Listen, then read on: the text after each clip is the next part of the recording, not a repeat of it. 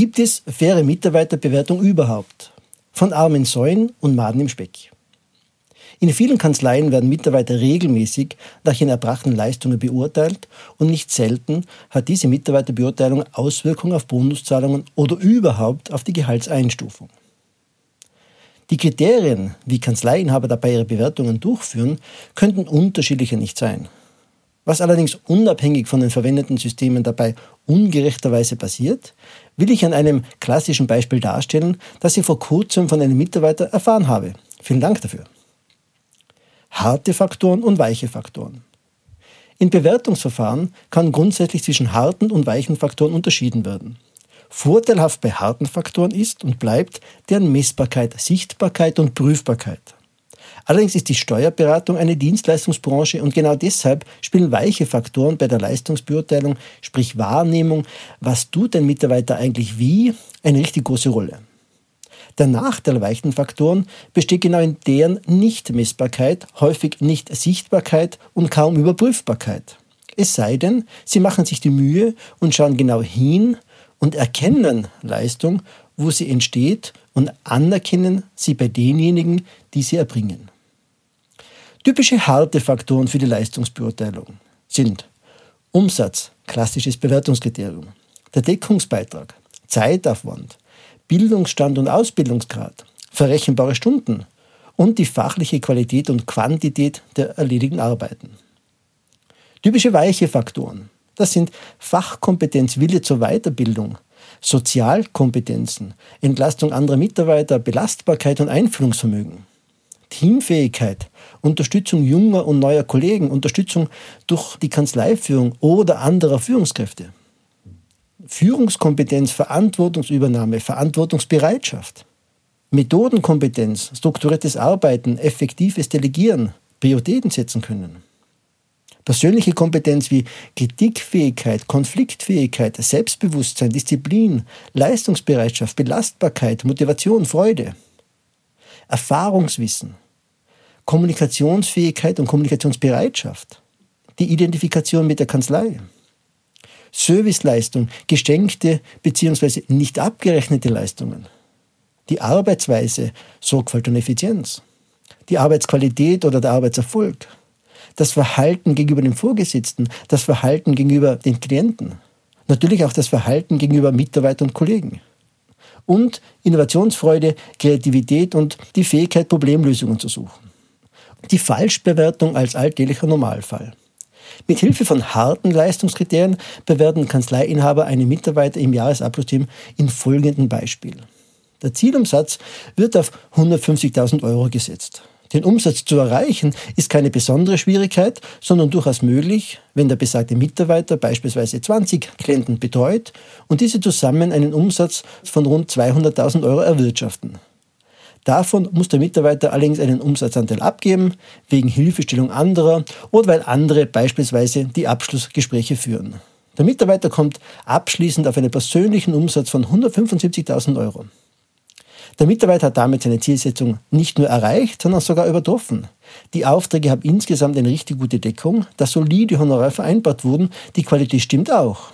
In Summe erhält der Mitarbeiter eine 1A-Bewertung. Er ist jedenfalls sein Geld wert, wenn nicht mehr. Gegebenenfalls erhält er für seine Leistung eine Prämie oder sogar eine höhere Gehaltseinstufung. Alles bestens also.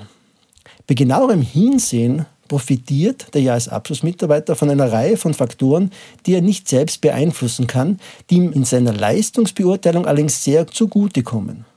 Gute Honorare, qualitativ sehr gute Vorarbeit aus der Finanzbuchhaltung und aus der Lohnabrechnung, hohe Kommunikationsbereitschaft der zuarbeitenden Kollegen und strikt gesetztes Leistungsziel. Mit Hilfe derselben Kriterien bewerten Kanzleiinhaber einen Finanzbuchhalter. Der Zielumsatz wird mit 100.000 Euro festgelegt. Den Umsatz zu erreichen ist ein sehr hohes Ziel. Er betreut 30 kleinere Klienten, die auf einen durchschnittlichen Umsatz von ca. 120.000 Euro kommen.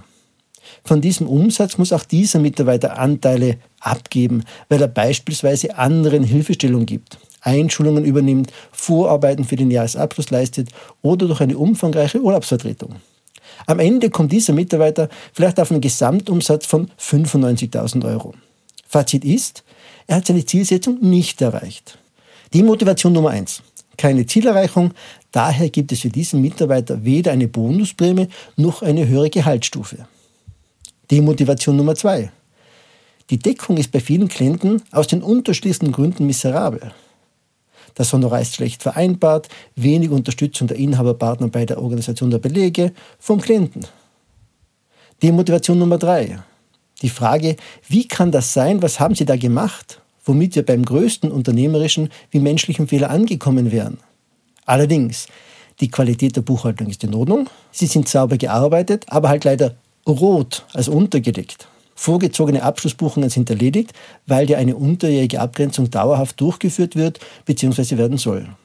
Bei genauerem Hinsehen leidet der Finanzbuchhalter unter einer ganzen Reihe von Umständen, die er selbst kaum bis gar nicht beeinflussen kann. Unabhängig davon, wie fleißig er seine Arbeit erledigt, wird er genau deshalb seine Zielvorgaben nie erreichen nämlich schwache Honorarstruktur in der Finanzbuchhaltung, vielleicht sogar die eine oder andere geschenkte Finanzbuchhaltung für Freunde des Hauses, schlechte Vorbereitung der Unterlagen durch den Klienten. Klienten bringen Unterlagen zu spät, Klienten bringen die Unterlagen unvollständig. Die Kommunikation bzw. Zusammenarbeit mit dem Klienten ist mühsam. Die Geschäftsleitung steht nicht hinter dem Mitarbeiter und eben der vorhandene Leistungsdruck. Wie im Märchenland. Die Moral aus dem Vergleich Jahresabschlussmitarbeiter und Finanzbuchhalter ist demnach, wie wir es aus unseren Kindertagen aus dem Märchen kennen. Es geht immer diejenigen, denen die Umstände zugutekommen und diejenigen, egal wie sehr sie sich anstrengen, in der Gruppe der armen Säue landen. Mitarbeiter Bewertung auf reiner Zahlenbasis durchzuführen, kann nur ins Verderben führen. Zahlen bilden einen wichtigen Teil der Leistungsrealität ab. Zahlen können motivieren. Allerdings können Mitarbeiter in Steuerberatungskanzleien nicht nach Zahlen alleine bewertet werden. Mitarbeiterbewertung neu. Erstens, hören Sie Ihren Mitarbeitern zu. Gerade die Finanzbuchhaltung ist die Basis für eine ganze Reihe von weiteren Dienstleistungen, die auf der professionellen Bearbeitung in diesem Bereich aufbauen. Die Mitarbeiter aus der Finanzbuchhaltung können Ihnen sehr genau sagen, wo und ob Schwierigkeiten bestehen. Allerdings nur, wenn Sie bereit sind, es zu hören. Zweitens, formulieren Sie eine neue Frage.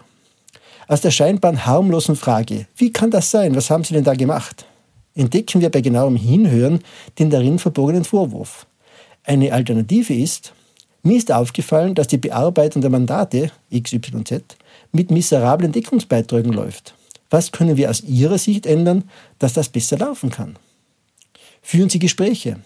Auch wenn das zeitaufwendig ist. Nur in einem Gespräch können Sie erfahren, wo welche Leistungen von Mitarbeitern wie erbracht werden, beziehungsweise überhaupt erbracht werden können. Sie demonstrieren damit Interesse am Wissen Ihrer Mitarbeiter und zeigen Vertrauen in deren Kompetenzen. Viertens. Stehen Sie zu und hinter Ihren Mitarbeitern und übernehmen Sie Verantwortung.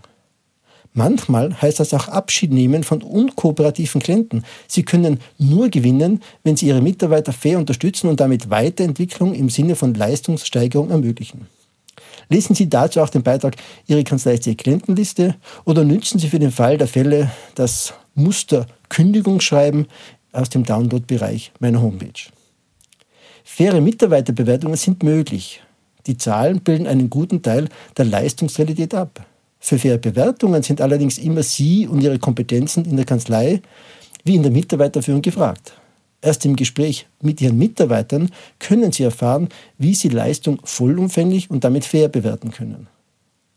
Im Beitrag verwende ich der besseren Verständlichkeit wegen die Berufsbezeichnungen Abschlussmitarbeiter und Finanzbuchhalter. Meiner Einschätzung nach richtig wäre Klientenbetreuer Steuerberatung und Klientenbetreuer Rechnungswesen. Lesen Sie zu diesem Thema auch den Beitrag Zurück in die Zukunft oder sehen Sie den Stefan in Motion Beitrag Der Paradigmenwechsel in der Steuerberatung.